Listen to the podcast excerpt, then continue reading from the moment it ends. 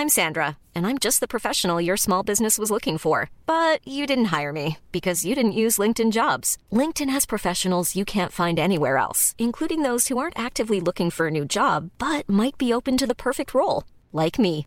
In a given month, over 70% of LinkedIn users don't visit other leading job sites. So if you're not looking on LinkedIn, you'll miss out on great candidates like Sandra. Start hiring professionals like a professional. Post your free job on linkedin.com/people today.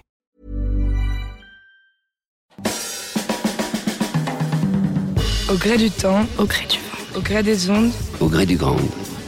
au gré du ground.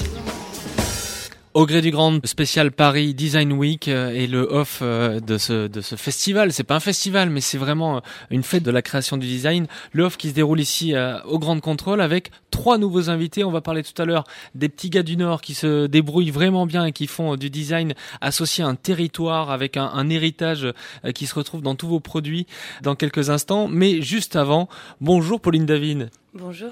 Pauline, vous êtes l'une des trois créatrices de Light is More et de Light is Design, euh, et vous êtes euh, avec euh, Johan. Johan qui euh, qui est l'un des créateurs aussi, euh, Tout à fait. et Johan qui s'occupe de la mise en scène. Johan l'hospital. Ouais, alors moi Enfin- je viens du spectacle, un spectacle vivant. Euh, je suis régisseur lumière en théâtre et du coup avec Light is More, je m'occupe de euh, la partie plus événementielle et j'accompagne Pauline sur les projets aussi. Et comment on met euh, en lumière un événement, que ce soit un défilé, que ce soit c'est hyper varié. Vous Tout allez nous en parler. Euh, Pauline, vous êtes architecte et designer de formation. Euh, vous n'êtes pas seule dans cette aventure. Quelle est l'histoire de Light is More? Alors, euh, Light is More, euh, en fait, moi j'ai toujours, euh, j'ai toujours eu envie de créer ma propre société, euh, réunissant des domaines comme l'architecture, le design et la lumière. Et à travers ma première expérience dans le domaine de l'éclairage, j'ai eu la chance de rencontrer Johan et Mathieu. Euh, et on a décidé euh, tous les trois de créer cette société Light is More spécialisée dans, les- dans la lumière. Et à nous trois, euh, parce que Mathieu qui n'est pas là aujourd'hui. Alors Mathieu, c'est quoi sa spécialité dans alors, il est ingénieur en optique et électronique. Et donc, euh, la complémentarité de nos trois, euh, de nos trois expertises nous permet de, de Vous allez sur tous les terrains avec ça. oui, sur tous les terrains et sur tout ce qui nous la- passionne, dans l'architecture, la scénographie et le design. Dans l'architecture, il y a des matières, il y a ce qu'on fabrique, ce qu'on crée, il y a les plans, mais comment travaille-t-on la lumière? Euh, C'est une question qui peut sembler simple, mais qui peut-être pas évidente. Comment on la travaille et quels sont les grands principes? Là, on va partir sur un cours d'une heure et demie. Peu ça, ouais. Euh, moi, pour moi, euh, un projet, donc quand on est face à un client et donc un projet en particulier, on a déjà une première phase euh, d'échange et d'écoute. Mhm. C'est un peu l'idée de parle-moi de la lumière que tu aimes euh, et je comprendrai mieux qui tu es finalement et dans quelle atmosphère tu as l'habitude de vivre au quotidien. Euh, donc on fait attention à ses désirs, ses besoins, les contraintes du projet. On analyse l'espace. Donc quand on travaille avec des architectes, on analyse le, un peu l'identité de, de l'architecte, ce qu'il aime bien mettre en avant, les matières qu'il aime utiliser. Et ensuite il y a les objectifs du projet, le programme. euh, voilà. Donc ça c'est déjà la base. Et à La lumière, c'est ça- quelque chose de vivant qu'il faut arriver à capturer, à domestiquer. Et depuis des, des milliers et des milliers d'années, l'homme a essayé de domestiquer et le feu et aussi la lumière. Euh, C'est pas, c'est une matière qui est extrêmement vivante. Est-ce qu'on arrive encore à inventer des choses en lumière? Aujourd'hui Euh, je pense qu'on arrivera toujours à inventer des choses parce que, puisque euh, on invente par rapport à un projet et par rapport à une idée et finalement on arrive encore à inventer des, des systèmes, des nouveaux espaces de travail, des nouveaux des nouvelles manières d'aménager son espace euh, chez nous, à la maison. ou- Donc finalement, on évolue avec la société. Ce qui est génial avec la lumière, c'est que, et c'est un néophyte total qui parle, c'est que on peut l'adapter à chaque matériau. En fait, elle va vibrer, elle va réagir, elle va illuminer ce matériau complètement différemment. Oui, et puis la lumière, vraiment, euh, vous le disiez tout à l'heure, c'est c'est vivant. Nous, on fait des tests euh, chez nous et on, on sait qu'on va avoir peut-être 50% de la réponse et quand on va le faire dans l'installation du lieu destiné euh, à, poser une lumière, euh, les 50% vont exister là. Euh, donc il y a ce, facteur toujours un peu aléatoire et c'est un jeu aussi. C'est marrant de jouer avec la lumière parce que parce que ça bouge, parce que les matières euh, rebondissent dessus, parce que elles expriment des choses et on dévoile. Donc, il y a quelque chose de magique aussi. Là, avec, avec, des effets, on peut toujours être surpris. C'est magique. On est un peu, un peu trop à la limite habitué maintenant à avoir de la lumière euh, comme ça en claquant des doigts. Et, je voyais d'ailleurs sur votre site, il y a des créations et on voit par exemple un arc-en-ciel dans une maison. Voilà. Ça, on peut arriver à le faire. C'est ça. Mais c'est une vraie photo. On a fait euh, dans, dans, un espace un arc-en-ciel et euh, c'est exactement ce que je disais. C'est ces moments-là qui peuvent être, euh, qui sont particuliers, qui n'existent que par ce moment-là, à un moment précis, parce que ça récolte sur une matière précise, naît un événement. Pauline, on en discutait hier au téléphone, la, lumière, c'est une matière à part entière dans l'architecture. Oui, ça vient euh, compléter l'architecture, mettre en valeur les matières, les détails de l'architecture. Euh, et maintenant, avec les, les nouveaux matériels euh, sources LED et bon l'halogène qui commence à disparaître un peu mais on espère la garder encore un peu.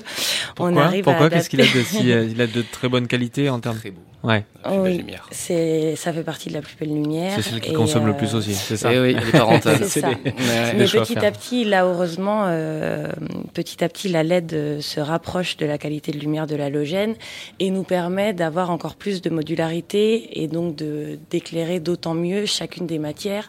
Donc à travers l'évolution des matières qui sont liées à l'architecture, maintenant qu'on a l'évolution aussi de la lumière, on peut vraiment s'adapter à, à tout type de surface. Qui sont vos clients aujourd'hui et d'où viennent-ils? Alors aujourd'hui, on a euh, des clients euh, privés. Euh, à Paris et en France. Mhm. là, on a un nouveau projet pour un, refaire le lobby d'un immeuble à New York mais de la même manière, c'est client privé. Et ensuite, on travaille avec des architectes comme Rami Fischler ou Rodolphe Parent, par exemple. Donc, on peut faire euh, des espaces de bureaux, de coworking, des boutiques ou euh, des pop-up. Euh, donc ça, ça peut être un peu partout en France ou à l'étranger. et ensuite, là, depuis peu, on a un nouveau projet donc qui se met en place euh, doucement et qui va qui va se finaliser rapidement avec euh, c'est c'est pour adapter la lumière existante des boutiques euh, de la marque La Durée. Donc du coup là c'est quelque chose d'assez intéressant parce qu'il y a une partie euh, artistique, il y a une vraie image de marque et une vraie histoire de la marque qui du coup est intéressante à travailler. Alors les contraintes du coup c'est quoi? Ce qu'ils veulent mettre en avant justement la, la signature euh, lumineuse de la durée? Alors ça euh, je j'en parle. je vous, je vous inviterai à venir le découvrir dans quelques temps, mais il y a cet univers de la féminité, de l'enfance, de la gourmandise, des couleurs un peu pastel, des pâtisseries euh, de l'ange pâtissier. Enfin, c'est tout Donc ça, ça va se retrouver a priori dans toutes les, les, pâtisseries euh, la durée du monde. Alors euh, là, pour le moment, ce sera sur, pour les Champs-Élysées. Et puis ensuite, on, on verra pour, euh, pour la suite. Mais après, il y a, y a déjà des architectes d'intérieur qui ont fait donc la décoration. Et là, c'est vraiment, en fait, dans le, domaine de l'éclairage, il y a vraiment la lumière architecturale qui va venir mettre en valeur euh, l'ambiance créée par l'architecte. Mhm. Et ensuite, il y a la lumière décorative où là, ça peut, c'est vraiment la lumière design, donc la forme. et c'est vraiment les deux qui vont pouvoir créer l'identité. Alors vous créez les identités, vous travaillez, mais vous créez aussi vos propres euh, luminaires. Oui. Et, là, il y a un nouvel élan qui, qui arrive euh, maintenant. C'est une bonne nouvelle puisque vous allez lancer vos créations luminaires et de miroirs qui sont destinés aux particuliers. Pourquoi ça vient maintenant cet élan? Alors ça vient maintenant. Euh, finalement, à travers tous nos projets, on a toujours ou pratiquement toujours fait des luminaires sur mesure. Euh, même dans les projets d'architecture, en complément, des fois on trouvait pas ce qu'il nous fallait dans, dans, ce qui était commercialisé. Donc soit on adaptait quelque chose, soit on le créait. Et, euh, et puis euh, on s'est rendu compte, en fait, notre agence euh, Avenue Parmentier donc euh, est au rez-de-chaussée, donc avec une vitrine sur rue. Et du coup, on s'est rendu compte que ça intéressait les personnes, les visiteurs qui passaient comme ça, qui s'arrêtaient euh, pour, nous, pour nous demander euh, qu'est-ce qu'on faisait ici, est-ce qu'on commercialisait euh, des lampes ou voilà, qu'est-ce qu'on faisait? Eh ben oui, vous les commercialisez maintenant et il y en aura même à la boutique donc de Grande Contrôle.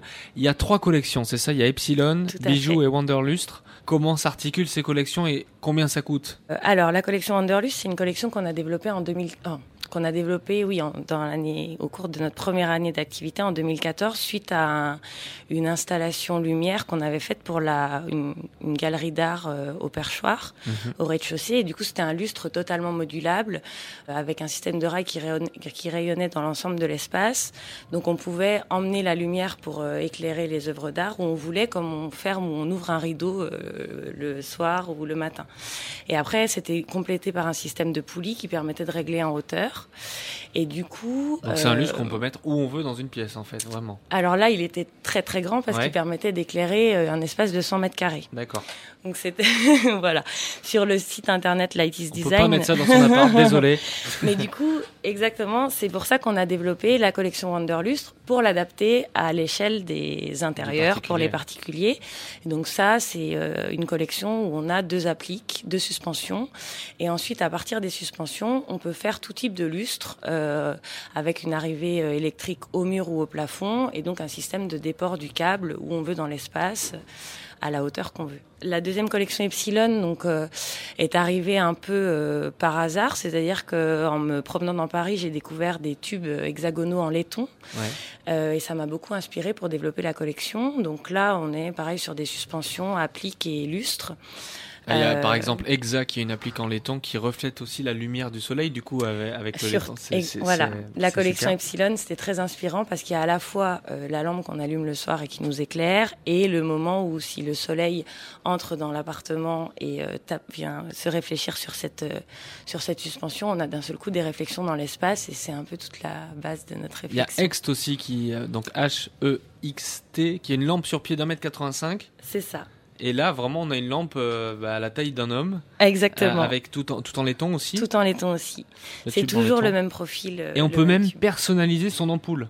Tout à J'ai fait. vu qu'il y a alors il y a clair, opale, doré donc Voilà, on propose quatre ampoules halogènes et deux ampoules LED.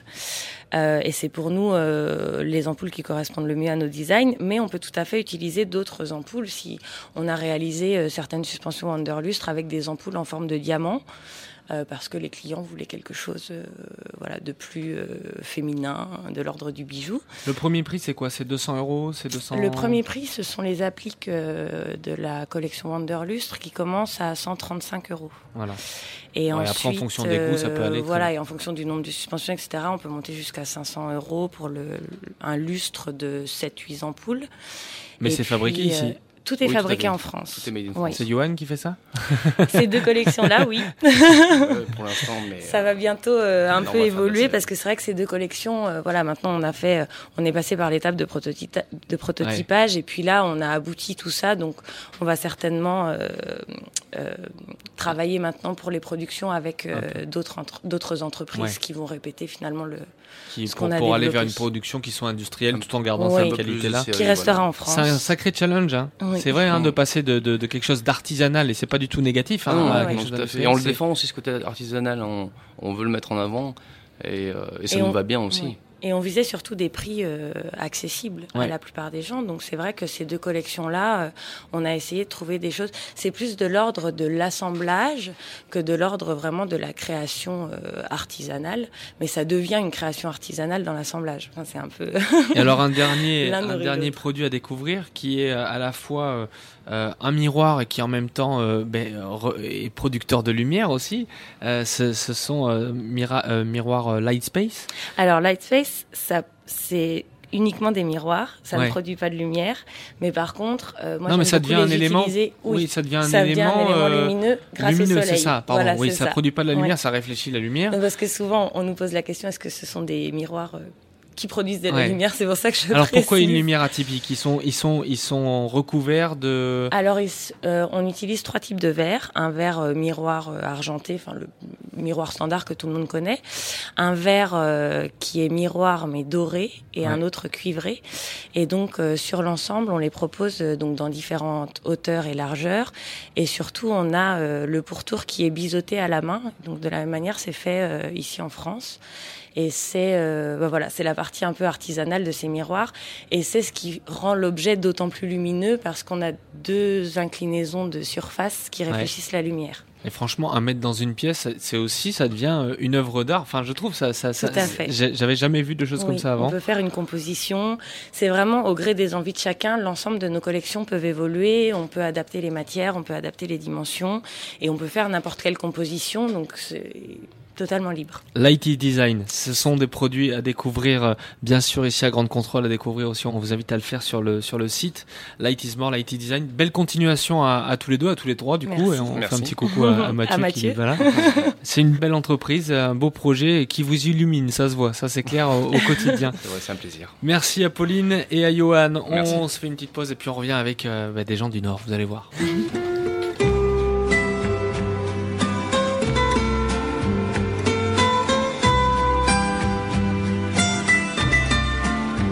Les gens du Nord ont dans les yeux le bleu qui manque à leur décor. Les gens du Nord.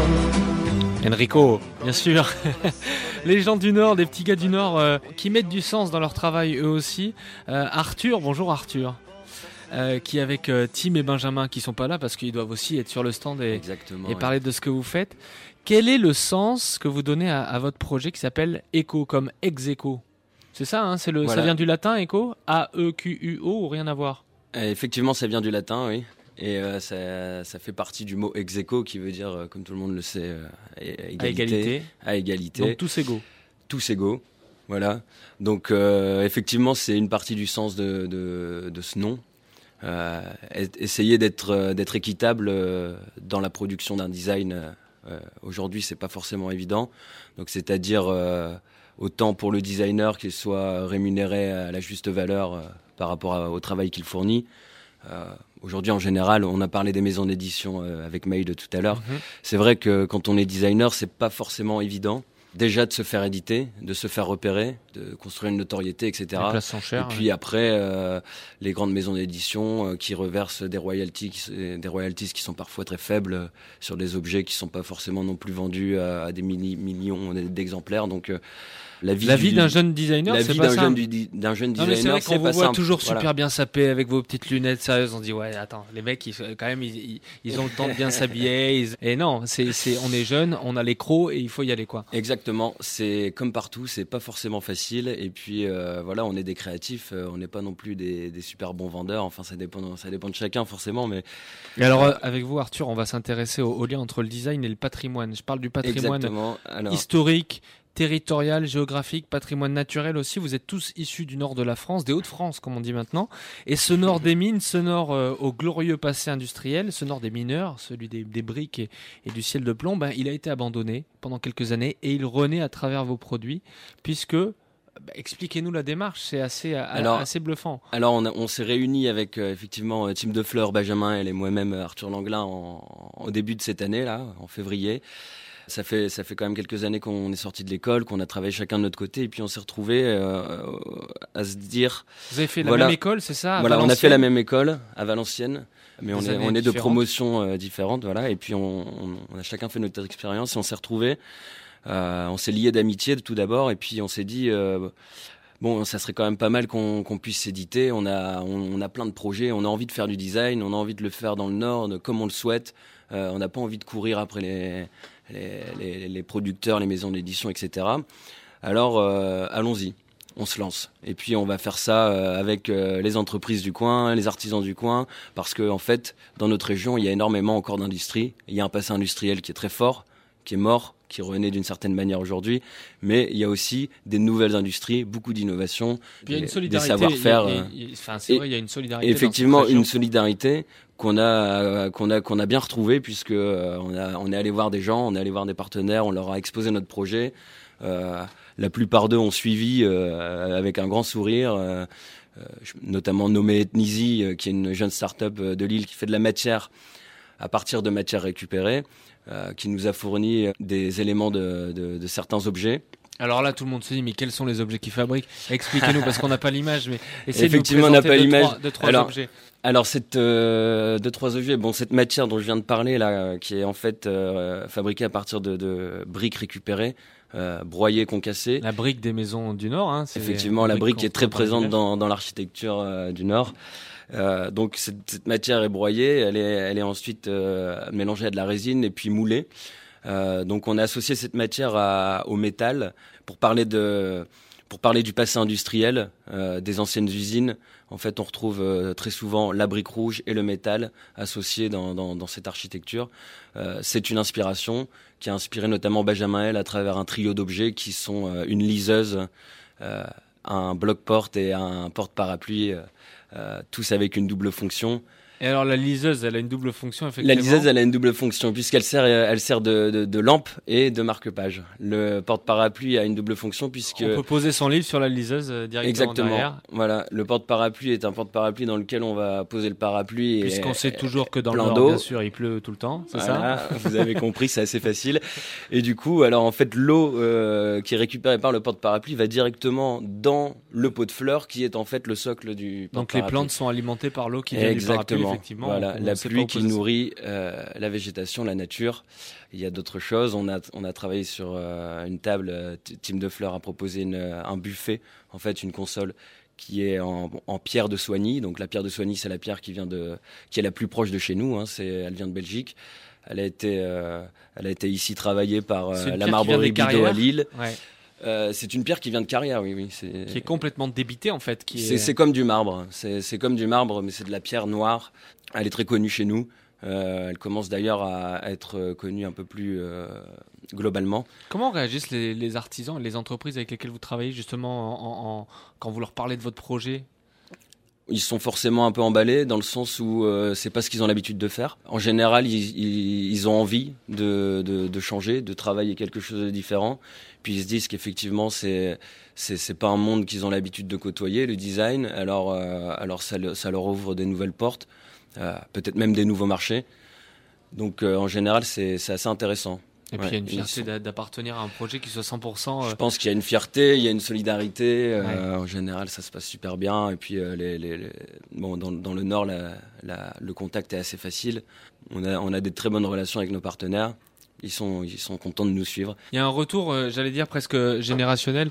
Pauline, vous pouvez participer, Johan aussi. hein, euh, euh, il y a un retour de, cette- de cette génération euh, à, à, à ses racines, j'ai l'impression, quand même beaucoup. Ça, c'est fort probable, effectivement. Oui. On, a, on s'est un peu perdu dans, la- dans la globalisation euh, depuis quelques années. Et puis, euh, finalement, on se rend compte que bah, on a besoin d'identité, on a besoin d'être attaché à, à quelque chose, à des valeurs, à des racines.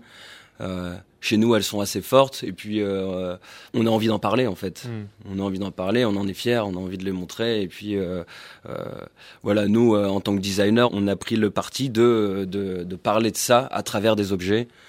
Donc, euh, bon, les objets, on les voit pas là, mais c'est pas non plus euh, directement des, des trucs du Nord. hein. C'est du design contemporain Ouais, qui pourrait du être fabriqué n'importe où. euh, mais voilà, derrière, il y a une poésie euh, et un lyrisme euh, qui, qui accompagne l'objet.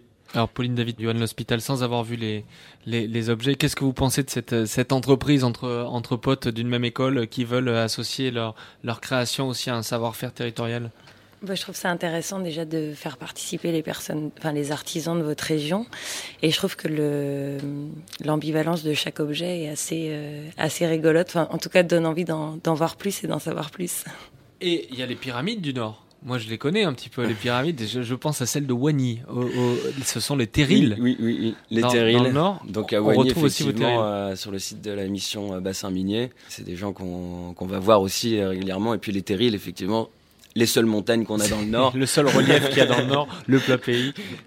Voilà, donc euh, on les voit de loin et puis on les voit depuis longtemps. Donc euh, c'est une inspiration de tous les jours. C'est quelque chose qu'on. Il y a l'appartenance au monde de l'amide aussi qui est très présent, j'imagine, pour Ouais, un passé, un passé, quelque chose qu'on qu'on sent finalement quand même dans les gènes encore euh, persistant. Personnellement, mon arrière-grand-père était mineur. Euh, voilà, je pense qu'aujourd'hui ça fait sens. Et effectivement, on a euh, travaillé sur un objet euh, qui représente le terril. Et euh, c'est un objet que j'ai travaillé euh, avec, en collaboration avec Valérie Fortin, qui est une céramiste à Marc-en-Barœul. Et on a décidé de refaire un terril en céramique et en essayant d'aller chercher la texture et essayer de retrouver cette, cette matière un peu charbonneuse, noire et, et granuleuse. Donc on a travaillé un moule avec de la grosse chamotte, où on a coulé un, un grès qu'on a cuit au raku. Donc le raku, c'est une technique de, de céramique euh, qui consiste à, à plonger la pièce chauffée à 1000 degrés dans de la sciure de bois qui va prendre feu et enfumer euh, la Mm. terre crue et qui et en fait la fumée rentre euh, dans, la terre Dans la terre. et ça lui donne cette couleur noire, un peu charbonneuse. Donc euh, finalement, le rendu, c'est qu'on Et il a- est question de lumière aussi dans ce projet, non? Il est pas- question de lumière, effectivement. Alors c'est euh, un le cône, le cône euh, qui représente le terril, qu'on a qui se décline en deux objets, en un abat-jour et aussi euh, en un vase soliflore. Donc il y a un petit vase en dessous. Alors pour l'abat-jour, effectivement, euh, bon, il y a, y a- y a cette idée de lumière, de feu qui est constante dans ce projet. Et puis euh, le charbon qui est finalement un combustible et qui va donner naissance à la flamme, euh, à la chaleur, etc. Donc euh, ça, lui donne, ça lui donne tout son sens. Et là, la lumière dans l'abat-jour éclaire la- l'intérieur de l'abat-jour qui, lui, a été émaillé, ce qui fait qu'il n'est pas noir, il n'a pas été enfumé. Mm. Il, est, il est brillant, blanc, avec des craquelures noires qui représentent euh, les filons de charbon, en fait. Si on imagine une coupe de la Terre. Euh, Et on imagine le mineur qui, après des heures, des heures, des heures passées euh, bah, dans stérile, dans le, sous terre, a- n'a qu'une envie, c'est de retrouver la lumière. Vous voyez, la lumière, la on y lumière. revient toujours. Effectivement. Merci à tous les trois d'être passés euh, nous Merci. voir, Pauline David euh, et euh, Johan euh, l'Hospital de Light is More et Light is Design. Merci à toi aussi, euh, Arthur, d'être venu nous voir avec ce beau projet Merci Echo beaucoup. avec Tim et Benjamin. Je vous souhaite plein de belles choses pour la suite. On continue notre tour de table. Une petite pause musicale s'impose avec euh, Joseph et puis on va parler euh, dans un instant des pitres. Les pitres, c'est Hélène Gaulier qui vient nous en parler. Elle a réussi à associer, elle, du verre et du laiton. On lui disait que c'était pas possible, elle a réussi à le faire. Et puis aussi euh, Anneke qui viendra nous voir. Elle a euh, fabriqué de la vaisselle grâce à de la porcelaine recyclée. À tout de suite sur Grande Contrôle Radio.